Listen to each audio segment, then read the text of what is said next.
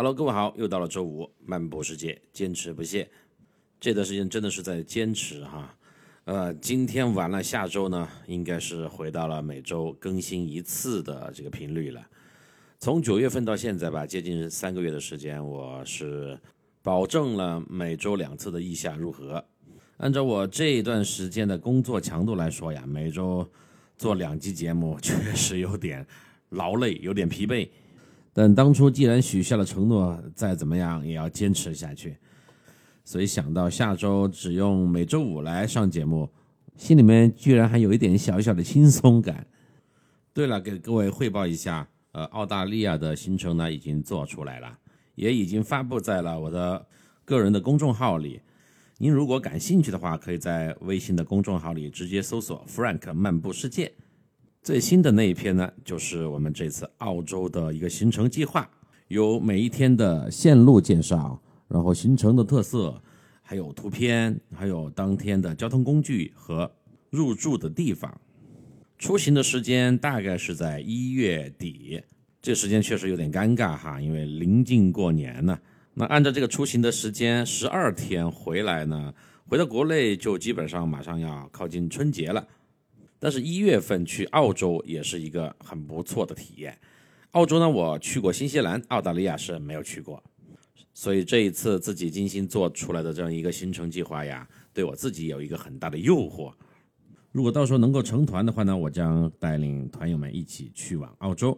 那如果没有成团的话呢？那我就自己或者约上几个朋友去玩。我这几天在做这个行程的时候啊，也是进行了很细致的研究，已经是蠢蠢欲动了。等两天可能也会加更一集节目，才说了一周一更啊，当然这个必须得专门录一集啊，加更一起来介绍这一次的行程。今天就不再啰嗦了。OK，来到咱们的意下如何的大结局。上一集啊，我们聊到了在。呃，阿姆斯特丹的一个夜晚去观看了极具特色的当地表演，以至于回到国内以后，那当天去看过这个表演的团友啊，回到国内以后给他们自己的朋友分享这段经历的时候，其他人也表示很羡慕，啊，也说以后我们也要去看这个表演，这毕竟也算是荷兰的国粹哈。那么今天呢，我们来到在荷兰的第四天，这一天的行程又恢复到了，呃，很有代表性的自然风光和荷兰的特色。因为今天去这个地方呢，是绝对不容错过的，那就是著名的桑斯安斯风车村。早上从酒店出来呀，我们又见到了安道，他还是在大堂等我们啊。小伙子呢，知道我们第二天。接下来那一天就要离开荷兰了，所以呢也专门过来再陪咱们一段。但那天呢下起了绵绵的细雨，给整个赞丹和阿姆斯特丹这个地区呀就笼罩上了一层朦胧的薄纱。我们一起去往了一个公交车站，然后等车去桑斯安斯风车村。这桑斯安斯风车村离我们住的赞丹那个酒店呢，也就是十多分钟的车程。前几天咱们一直在坐那个城市轨道交通嘛，就是火车。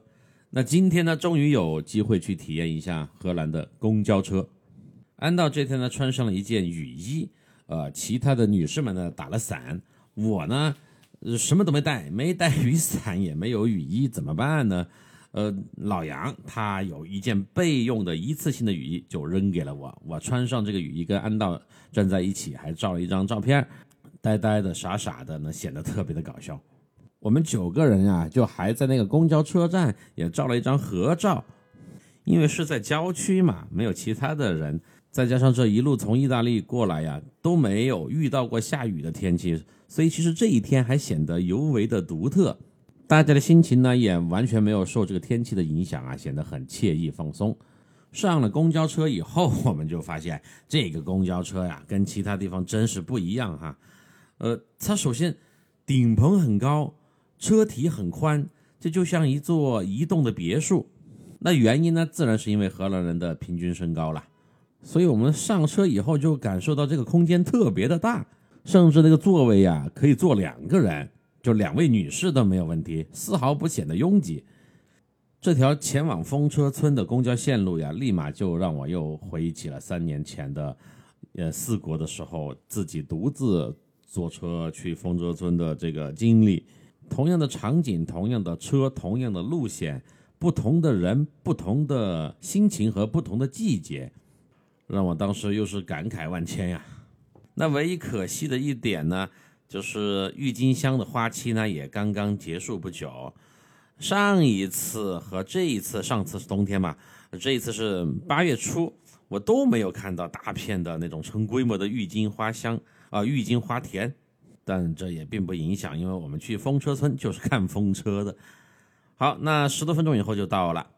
这一次来跟我上次来就完全不一样的景象，因为疫情以后嘛，再加上这个夏天是旺季，那虽然下着雨呢，去往那边参观的游客也非常的多，但呢还是大都以欧美游客为主，没有看到中国同胞。上一次我去风车村，感受的最强烈的一个元素就是风，那这一次呢是雨。你还别说啊，在这个蒙蒙细雨当中去逛这个风车村呢，还有一种软绵绵的情调。安道走在最前面，我在后面压阵。我们俩呢，不时的都在给大家介绍这一块的一些历史呀、特点呀、风车的来历、风车的作用、传统的荷兰人民对于风车的依赖程度。也介绍了这边的地理位置的特点等等等等。那如果您有兴趣对这个风车村有想要详细的了解的话，还是回到呃四国的那个部分去。有一集里边我是进行过详细的介绍，我忘了名字了哈，可以去找一找。老杨是除了我和安道唯一一个来过风车村的地方。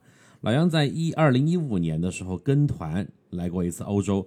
他去过东欧和荷兰，我也不知道上次他们那个行程怎么会把东欧和荷兰单独的，就是放在一起的，这立马就勾起了老杨的回忆。他就从手机里面调出了一张照片，呃，是他跟他女儿在村口照的，八年了，他女儿刚刚还才开始上初中那个时候啊，现在已经大三了，老杨也是非常的感慨。但是他表示呢，上次也是匆匆的就走了一圈，大巴车就催他们上车去往下一个目的地了。那这一次呢，可以悠闲慢慢的逛，可以弥补上一次的一些遗憾。从他的那个照片来看呀，老杨当时还挺年轻的，现在呢头发也白的差不多了哈。这八年来为了生意也是日夜的操劳啊。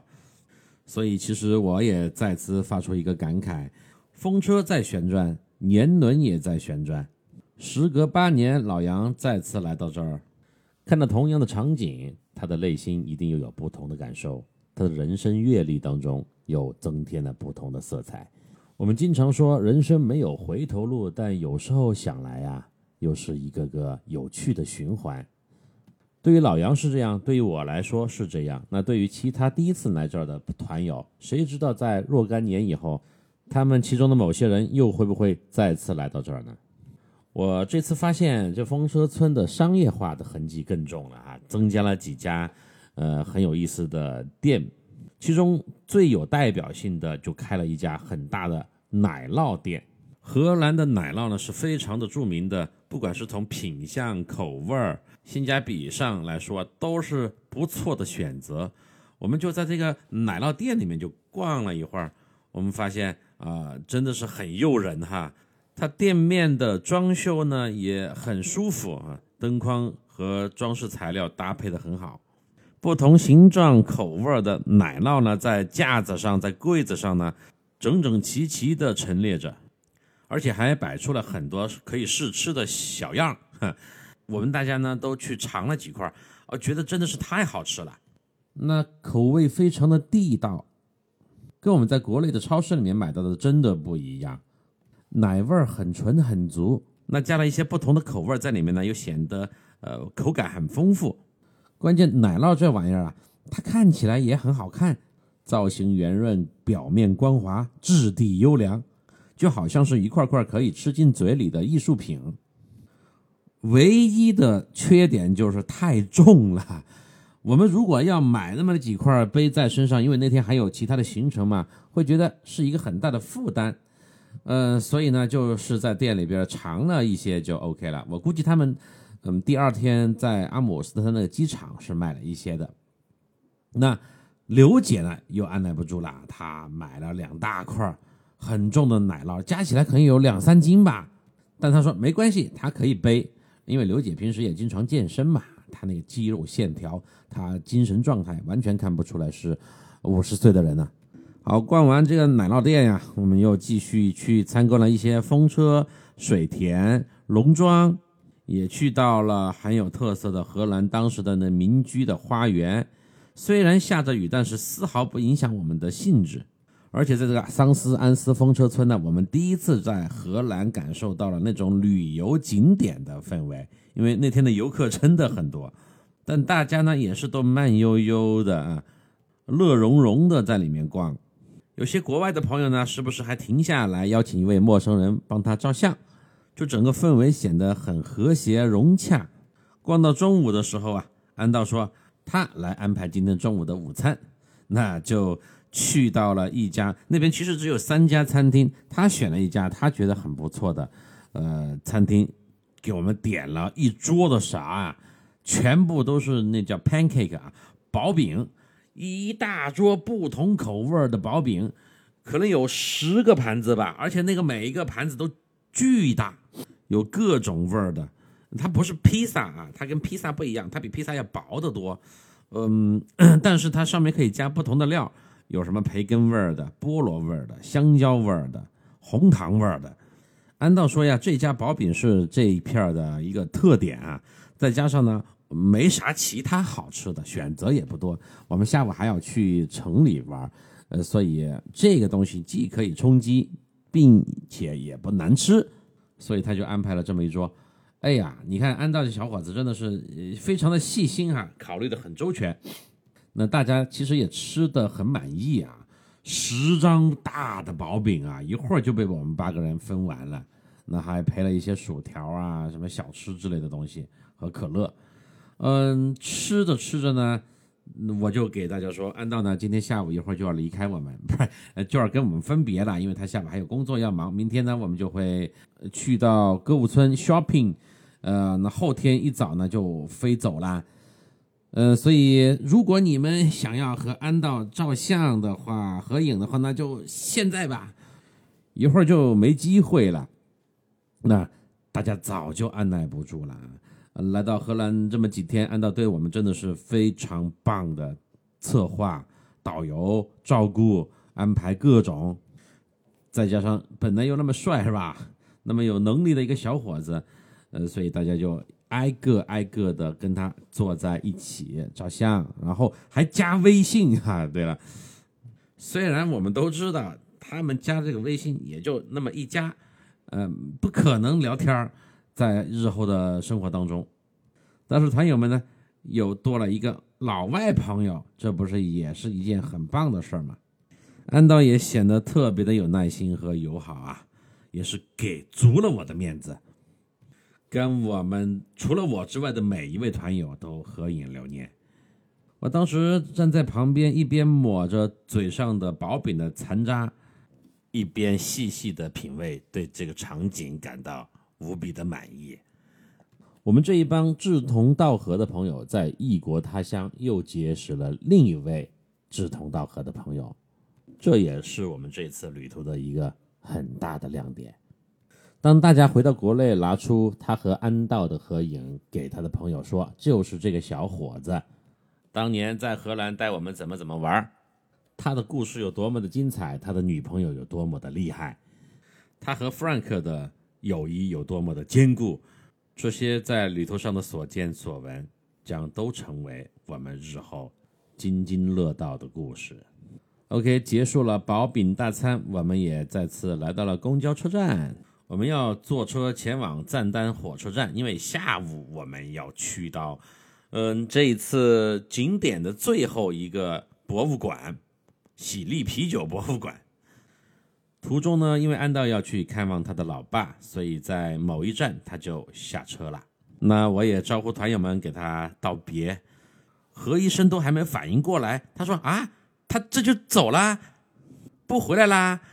我说：“是的啊，这次就跟他告别了，我们就有缘再见吧。”那我也跟安道狠狠地击了一个掌，我说了一句：“保重啊，兄弟，明年再见。”就这么一个很突然，但是又很自然的方式，我们告别了安道。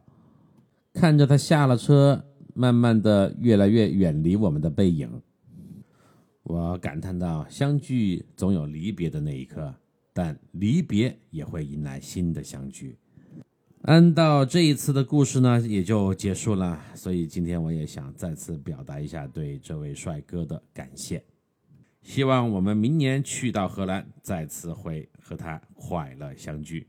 当然，明年又是一波新的团友了，也祝他一切顺利吧。好，进城以后啊，咱们就步行到了博物馆区。博物馆区呢，有国立博物馆、喜力博物馆，还有。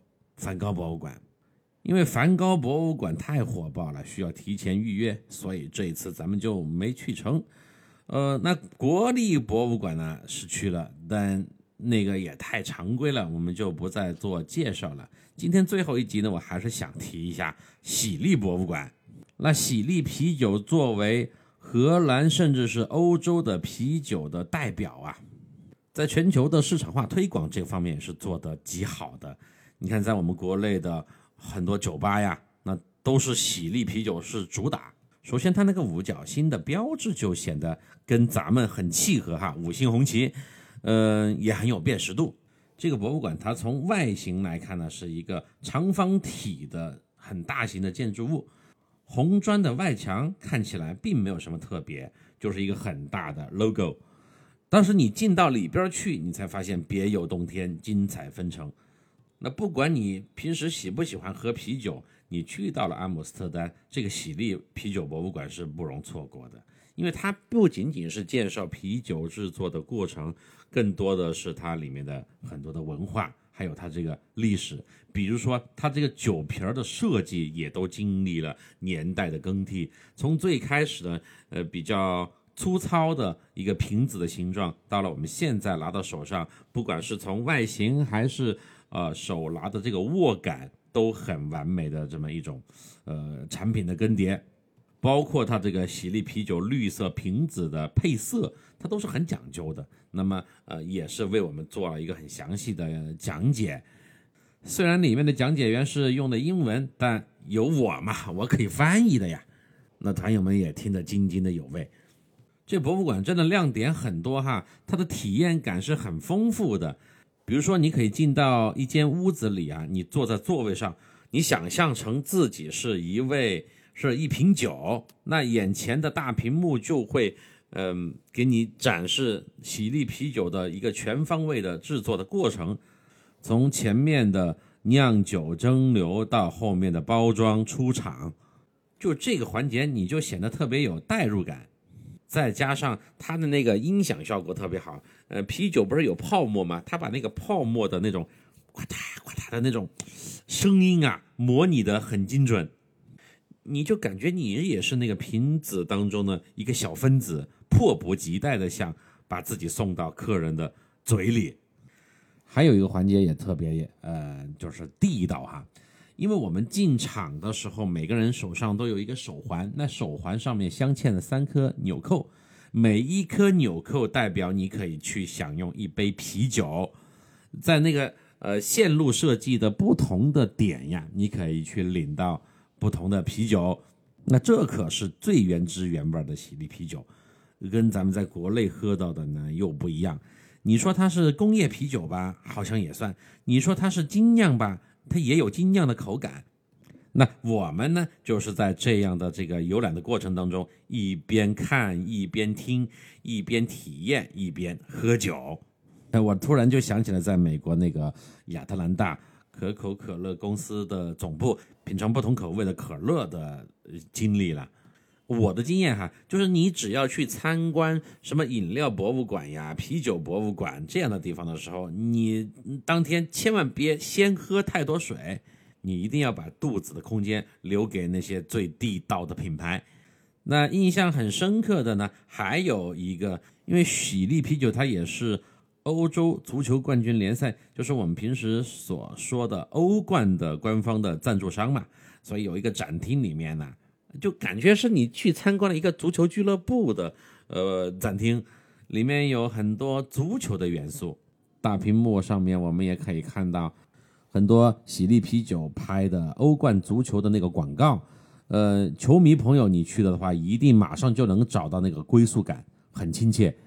然后还有一个房间里呢，你可以去呃体验不同的运动项目，但它都带有很浓烈的喜力啤酒的一个标志。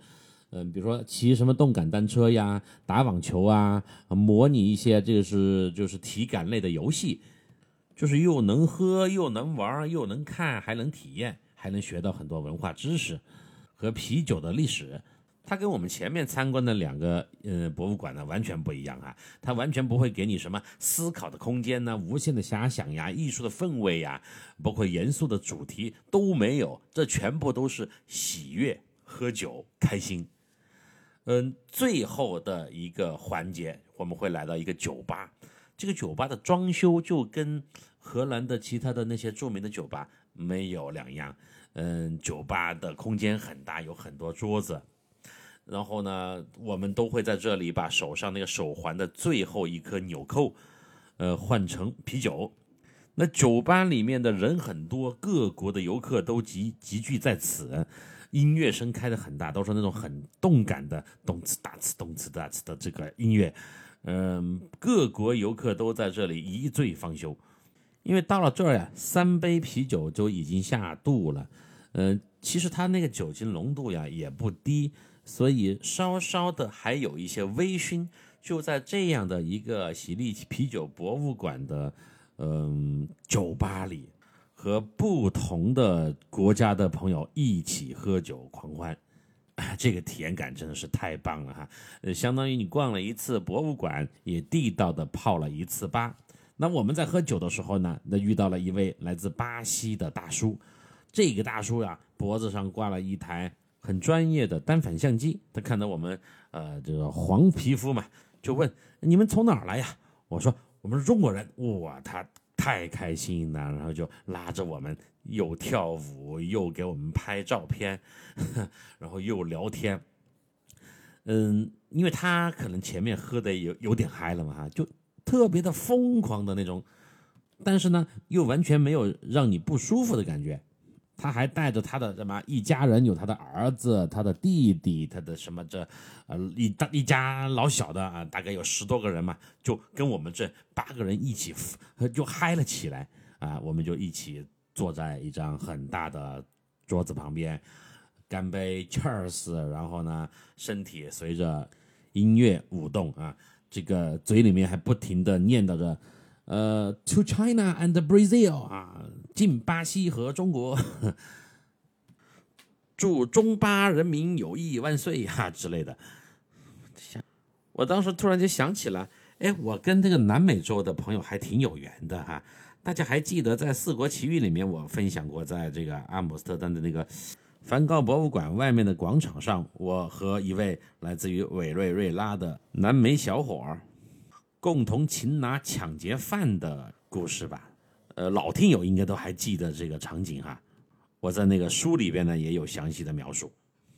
OK，在这个喜力博物馆一顿折腾以后，咱们一个一个的面红耳赤，完成了这最后的一个博物馆的参观。一群醉鬼回到了地铁上，因为当时已经不想再步行了，走不动了，有点累了。于傍晚时分呢，回到了赞丹的酒店。这是我们在赞丹的最后一个晚上。就像我前面有一集提到的，我们好像对这一个小镇呢，已经产生了一种莫名的依赖感和情感。当天晚上收拾行李的时候啊，大家都有点依依不舍。在荷兰，虽然我们去的地方不多，都在阿姆斯特丹的周边打转，但是和意大利相比呀。荷兰给了我们更多的一种踏实、舒适，我想这可能也是咱们这个意下入河形成设计的一个意义。这种强烈的反差感，能够给这次旅途赋予更多的色彩：一南一北，一紧一松，一热一凉，一忙一闲。因为从大家这十几天的反馈来看呀。都是很满意的。那我想到我当初的那么多的心血精力没有白费，那自然就有了一种很大的成就感，也让我再次坚定的认为，那么意下入河这条线路是弗兰克漫步世界整个计划当中一条很经典的路线，我会一直把它保留下来的。听到这里，是不是觉得好像要结束告别了？还没完，我们要来到最后一天才算是。真正的结束，嗯，最后一天我们是 shopping day 购物日哈，那要回去了嘛，必须得买买买呀，呃，提前做了功课，在荷兰有两个比较著名的购物村，一个品牌很大，呃，货品很全，但是很远，都靠近德国了，单边坐车过去要两个半小时。最开始几位女士呢都还有点心动，后面我给他们分析了，我说这个路上来回五个小时，再加上逛时间太长了，所以他们就放弃了。另外一个呢比较近，坐车过去大概五十分钟啊，我说的是火车，嗯，但是相对来讲品牌要少一些，它就是一个不大不小规模的奥莱嘛。我说现在呢就有两个选择，呃，如果要去购物的话呢，就。我会带一波人去这个奥莱，另外一波人呢，你可以就在阿姆斯特丹的城里再继续逛逛，或者呢，嗯，去酒店休息。当天晚上的酒店是定在了机场旁边呀，嗯，因为第二天他们一早要飞上海，然后再转机回成都。我呢是要飞挪威的奥斯陆，所以这样比较方便嘛。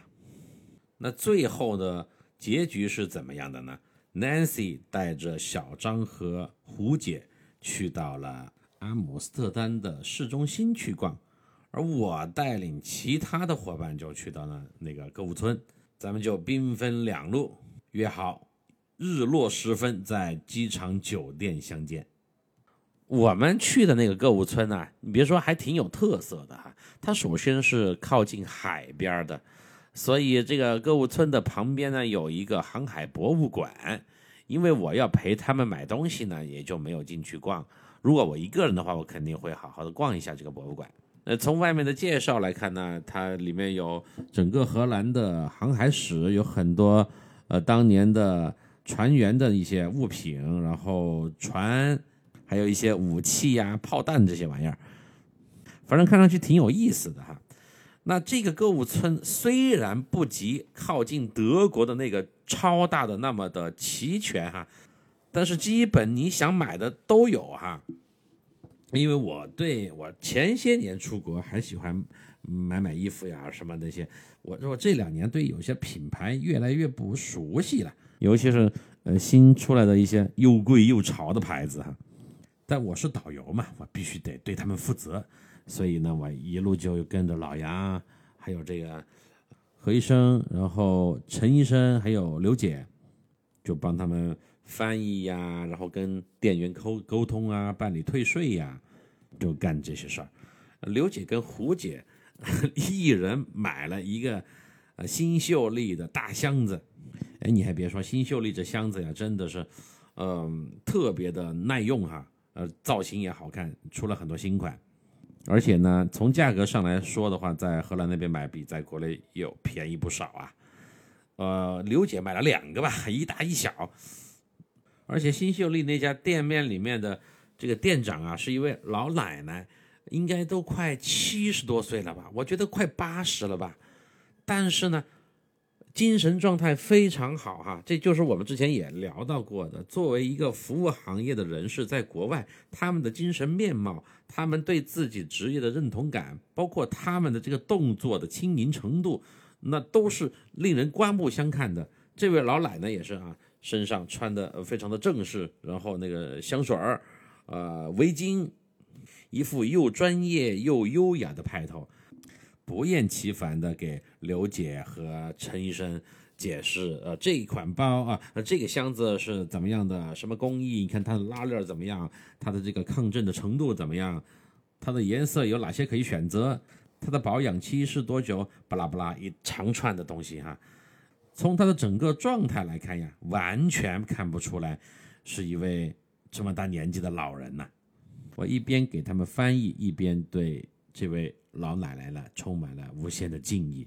她让我印象尤其深刻的一点就是她的记忆力还很好，她可以非常轻松并且快速的说出他们这个整个店面店面里那么多款新秀丽的箱子和包嘛，每一款的特点、价格、呃工艺，她都是如数家珍，就专业到了这种程度。而且看得出来，他对他的这份工作是很享受的。OK，箱子买完呢，我们又去陪老杨，呃，买了两件衣服，一双鞋，然后我呢还是没忍住哈，买了两件外套，有一件风衣啊是防水的，在挪威那边还真派上用场了哈，幸好买了，不然冷得够呛。北欧的夏天真是太……凉爽了哈！挪威印象那一集我里面已经也好像说过了哈，我们就不再重复了。那经过了一顿的嗨购啊，哈，每个人都满载而归。晚上真是天黑了以后才回到了机场的酒店。Nancy 他们更能逛啊，一个阿姆斯特丹中间那一块区域，他们就逛的比我们还要久，整整的用了大半天的时间吧。我们聚集在酒店的大厅的那个场面特别的搞笑，每个人手上都 盆满钵满，中国旅游大妈团的那种 很熟悉的味道就出现了。呃，大家都在开始给对方展示，你看我这个鞋多少钱，在国内多少钱？我这个包多划算？我这个衣服好看吧？性价比特别高，然后还可以退税啊？怎么怎么样？就一边打引号的炫耀着自己的战利品，一边呢回味着当天购物的经历。